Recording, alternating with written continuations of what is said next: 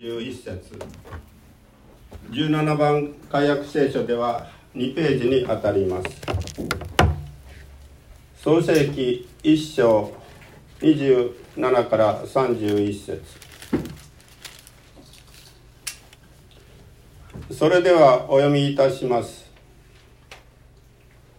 神は人をご自身の形として創造された神の形として人を創造し男と女に彼らを創造された。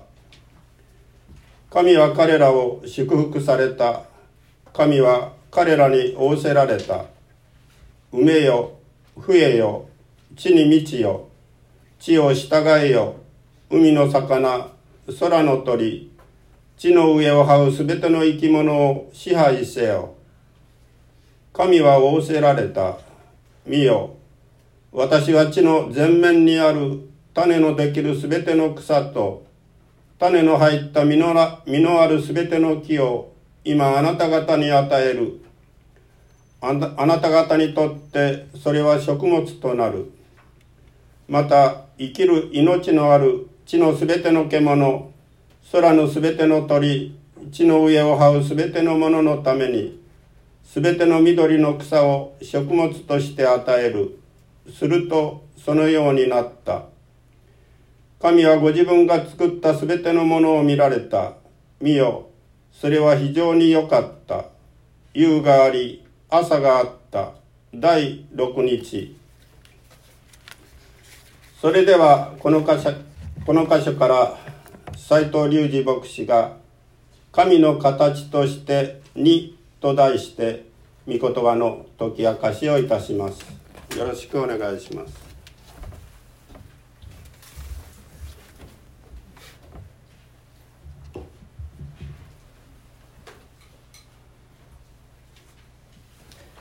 おはようございます。まさか、えー、ね。こんな感じだと思わなかったですよね。でもちゃんとそこにですねあの順応というか反応してくださっている様子を見てあ本当若さっていうのはあこの受け入れる力なんだなっていうことを思って、うん、ちょっと感動しました。さて先週に続いて人間の創造についての箇所を味わいます。人は神の形に作られたという大切なことを先週も味わいました。人はそれぞれかけがえのない神の似姿に作られている。尊い存在であり永遠の命を得るようにと作られたということ。また神様はそうであるように言葉を用いることができる。最後に何よりも愛し合うことによって完成する存在だということを先週は確認しました。今日は続きの箇所からご一緒に神様の人に対する恵みを見ていきましょう。第一に分かることは神の形に作られた人間には神様が権威ある存在であるように人にも権威が与えられている。ということです。27節28節一緒に読みしましょう。3はい。神は人をご自身の形として創造された。神の形として人を創造し男と女に彼らを創造された。神は彼らを祝福された。神は彼らに仰せられた。埋めよ増えよ地に満ちよ地を従えよ。海の魚空の鳥。地の上を這うすべての生き物を支配せよ。28節の全地のすべてを従えよ。すべての生き物を支配せよ。ですね。ここに神様からは権威あるわけです。でこの地を支配せよとか従えよっていう言葉をまあ、いろんな受け止め方ができると思うんですが何か重たい責任を与えられたっていうふうに読む必要はありません。これは祝福としての権威です。あなたに全部与えるからね。創世記の創造の記述を見るともうそこにあるのは祝福だけなんですね。重荷を与えるとかロークを与えるという表現は一切ありません。神様はご自身の形に私たちを作られて祝福で満たすんです。全部をあなたに与えるとおっしゃっている。目に映る全てこの世界の全部はあなたのために作られた。この世界の全てを得るために人は作られたんです。人間には自然界に対する全ての権威が与えられました。この全てを支配するようにと人は作られたんです。以前にも言いましたがそういう全部のものは人間のものだってなりますとなんか人間が高ぶって自然を壊すんじゃないかっていうそういうふうな印象も持つかもしれませんが実際には反対です。この素晴らしい自然の全部は神様からの愛の贈り物である私たちに全部があなたが好きなようにしなさい。あなたがこれ全部を従いなさいっていうふうに託されたんだって思う。このキリスト教的な自然への見方こそ積極的な環境問題への取り組みの土台になるでしょう。さて権威があるっていうことは、まあ、簡単に言えばですね食べていいっていうことでもあるんですよね。全部食べていいよと。でこの食べるっていうことについて前から私あのもうちょっと詳しく知りたいなと思っていていまだにあの詳しく分かってないんですけど私たち食べると野菜も食べますが肉も食べるでしょう。お肉を食べるっていう記述はノアの洪水からなんですね。ノアの箱舟の時に明確に生き物の肉を食べていいよって書いてあるんです。でそれまで肉を食べなかったかっていうとそれは分かんないんですね。肉を食べてはいけないとも書いてません。どうもノアの洪水を境に大きく自然の形とか人間の生活が変化したんだろうなというのはそういうところからも言えます。とにかく今日はっきり書いてあるのは全部の植物ですね。に対する食べていいよっていうことが記されています。これは祝福ですよ。29節一緒に見しましょうか。3はい。神は仰せられた「見よ私は地の前面にある種のできるすべての草と種の入った実のあるすべての木を今あなた方に与える。あなた方にとってそれは食物となる。つまり野菜果物木の実穀物全部のものを食べていい。十分に満たされて埋めよ増えよ地を満たせ豊かに生きよという祝福です。そして人間以外の動物たちにはえ緑の草がですね植物料として約束されています。30節にこう書いています。また生きる命のある地のすべての獣空のすべての鳥地の上を這うすべてのもののためにすべての緑の草を食物として与える。するとそのようになった。私たち人間はこの穀物や野菜や木の実や果物を食べて生きる。動物たちは、えー、緑の草を食べて生きる。そ私たちが食べるところのその植物は神様が作られた光水空気土地によって支えられる。全部が完璧に働いています。常に神様の恵みによってあらゆる命が支えられ続ける。人は食べることの心配がないようにと作られているわけです。ですから人間には支配する権威が与えられたわけでしょ、うん、全てのものを支配せよでもその自然界のものをじゃあ生かしていく養っていくっていうそういう仕事も人間はしなくちゃいけないとその心配はしなくていいわけです。神様が完全な自然界のシステムを作られました。えー、よろしいでしょうか。私たちは全部のものを食べていい。私たちは食べるそのものは私たちが養われなくて神様が養われた。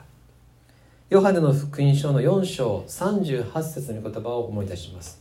ご一緒にお見せしましょう。3はい。私はあなた方を自分たちがロークしたのではないものを借り入れるために使わしました。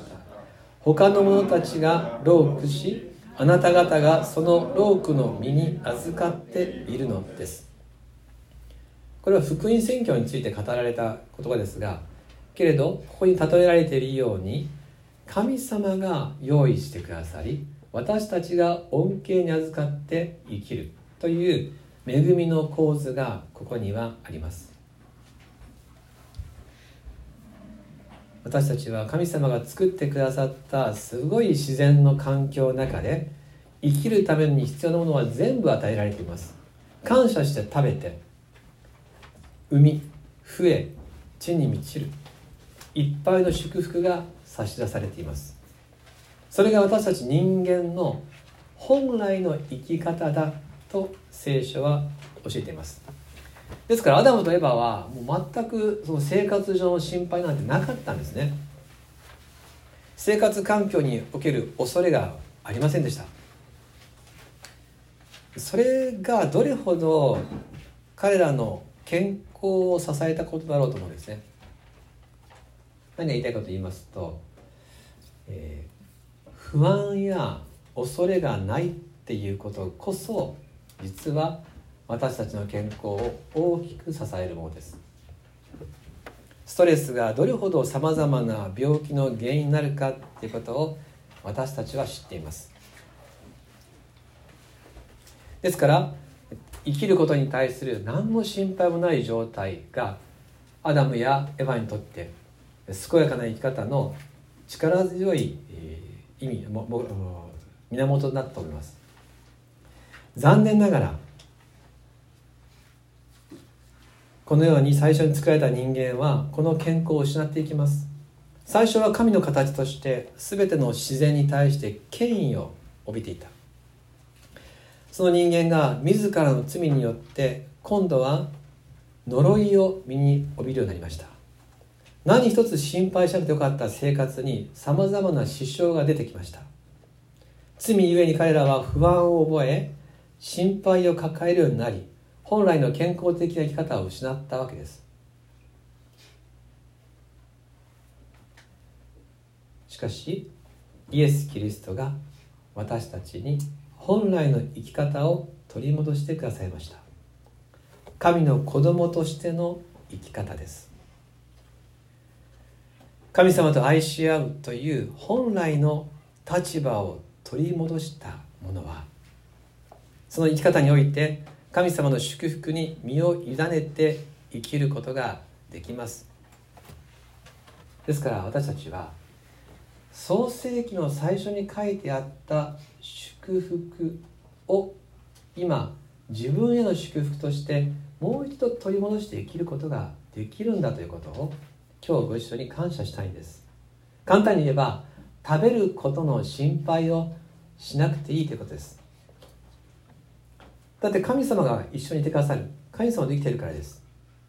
神様はあなたの心は救うけど体は別だよ。とはおっしゃらないわけですよね。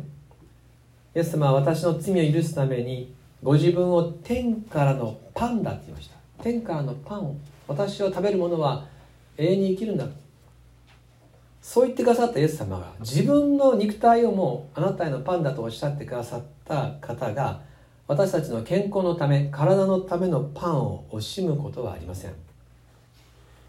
神様は絶対に神様と共に生きるものを飢えさせるとか恥をかかせるってことをなさいません。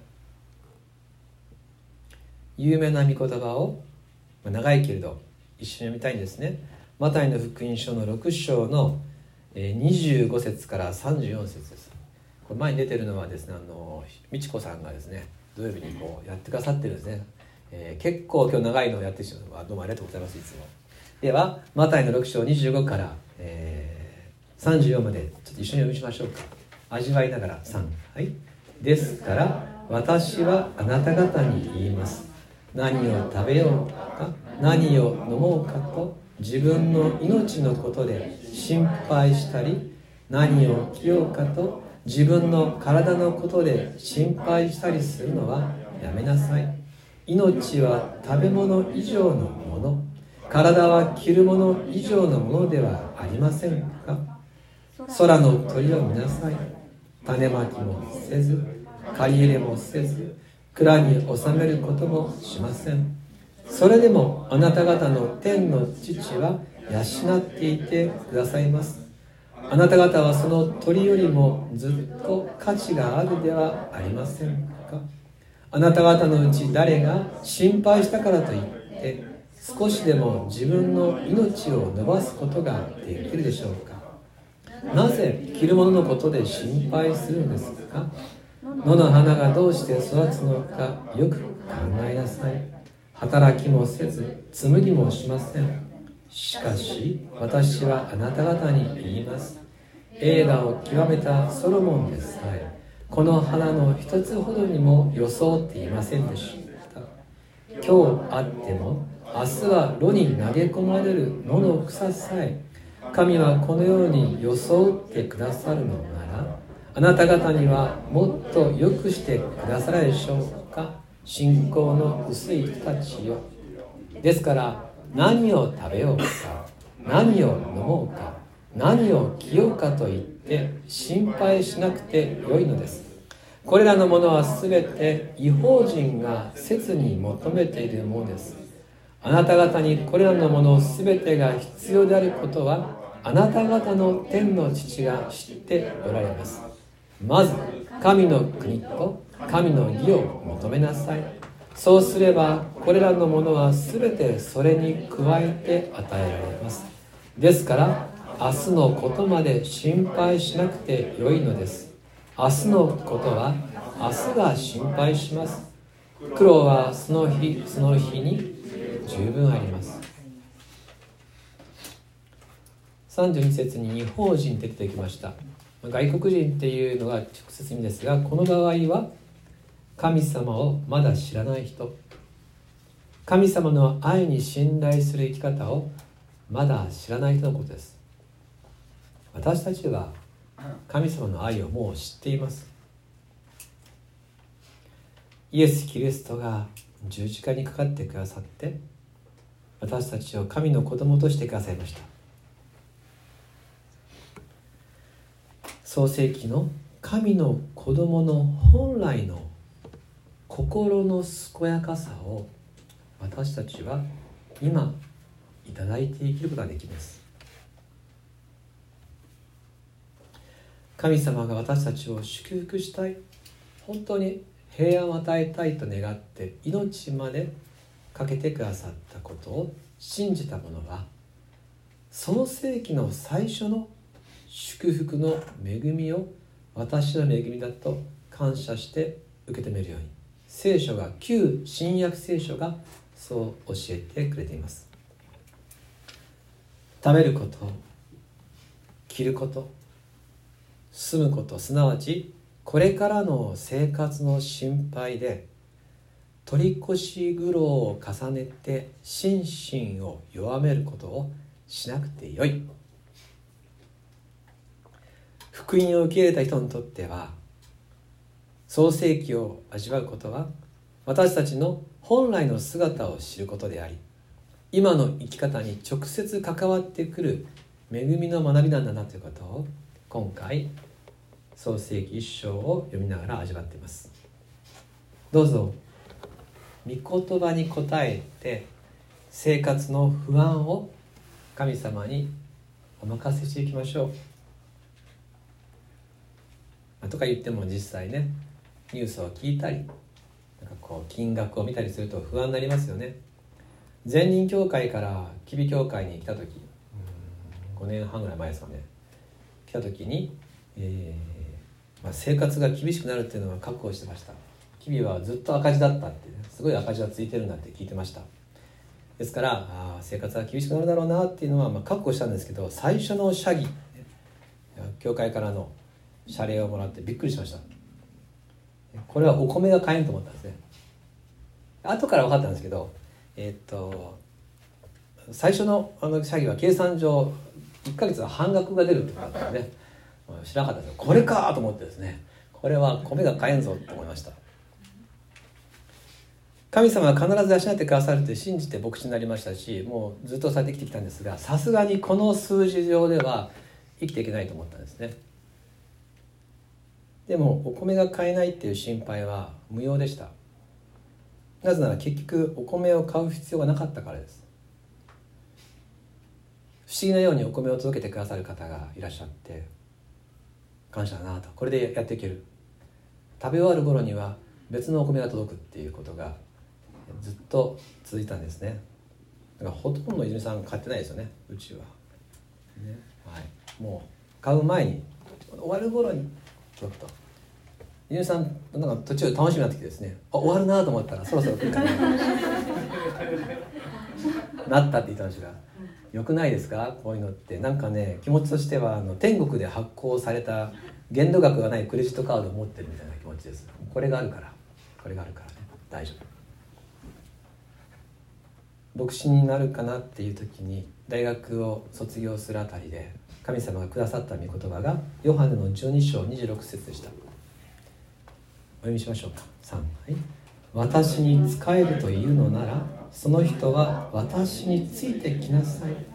私がいるところに私に仕える者もいることになります。私に仕えるなら父はその人を重んじてくださいます。この言葉を読んでイエス様についていくこと。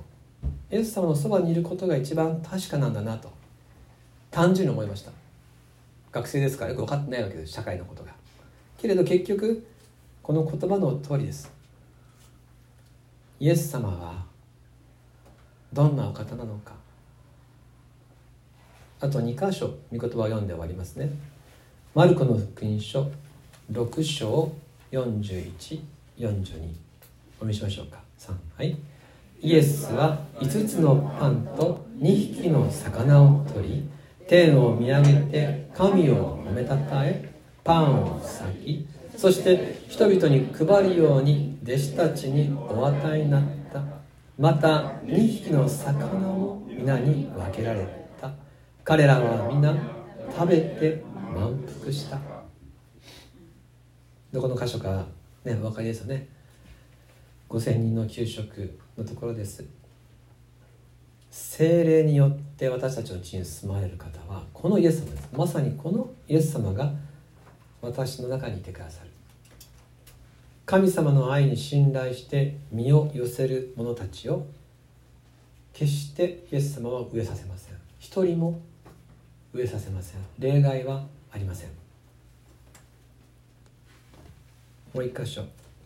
第二コリント9章8節から10節3はい。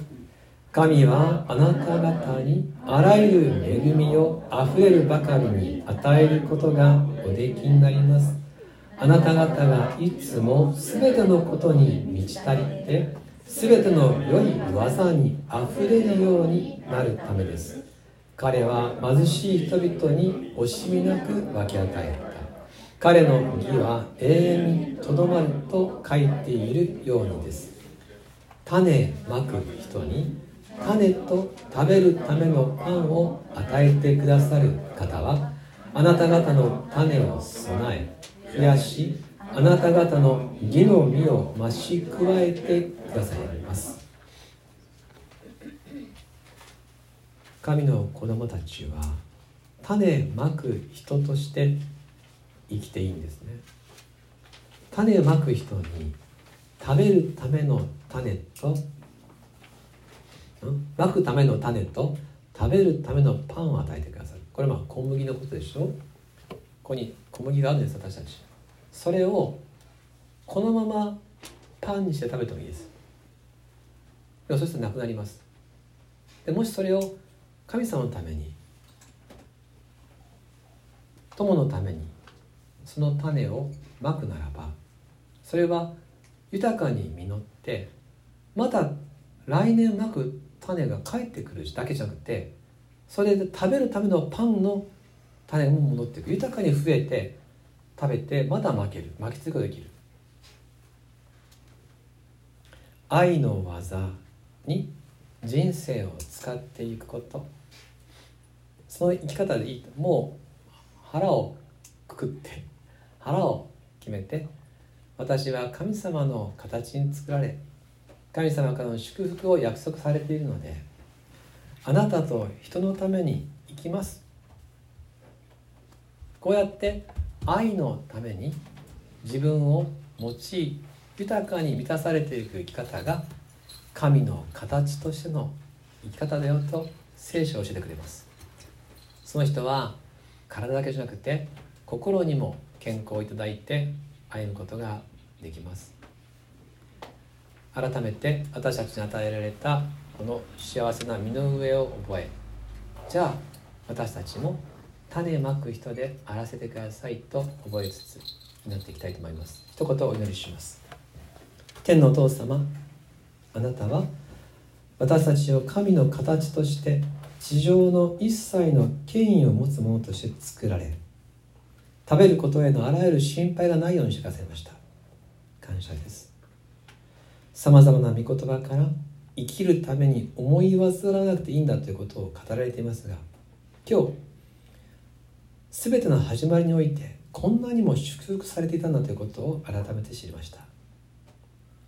イエス・キリストによって神の子供とされたのなら本来の喜びを握って生きていきたいです。憂いを捨ててそれぞれの生活を喜び楽しんでまいりたいと思います。イエス・キリストの名によってお祈りします。アーメン。